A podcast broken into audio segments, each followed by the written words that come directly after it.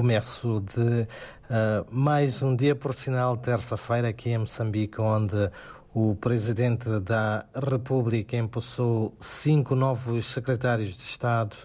e exigiu maior atenção ao terrorismo e ao apoio das vítimas do fenómeno que se registra no país, com maior enfoque para a província de Cabo Delgado,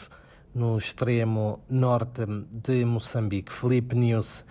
defendeu igualmente a necessidade de se prestar maior apoio às vítimas das incursões armadas.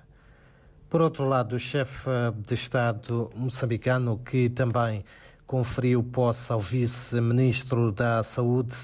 Ailes Janin Felipe News pediu maior atenção e investigação das doenças aos funcionários da saúde de uma forma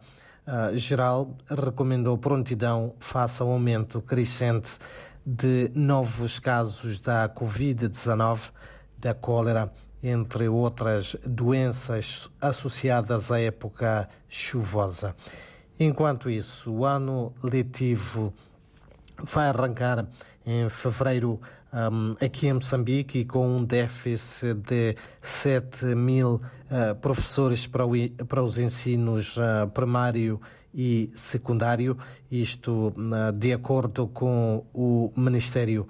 da Educação e Desenvolvimento Humano, que, segundo o seu plano, um, previa a contratação de uh, 12 mil uh, professores,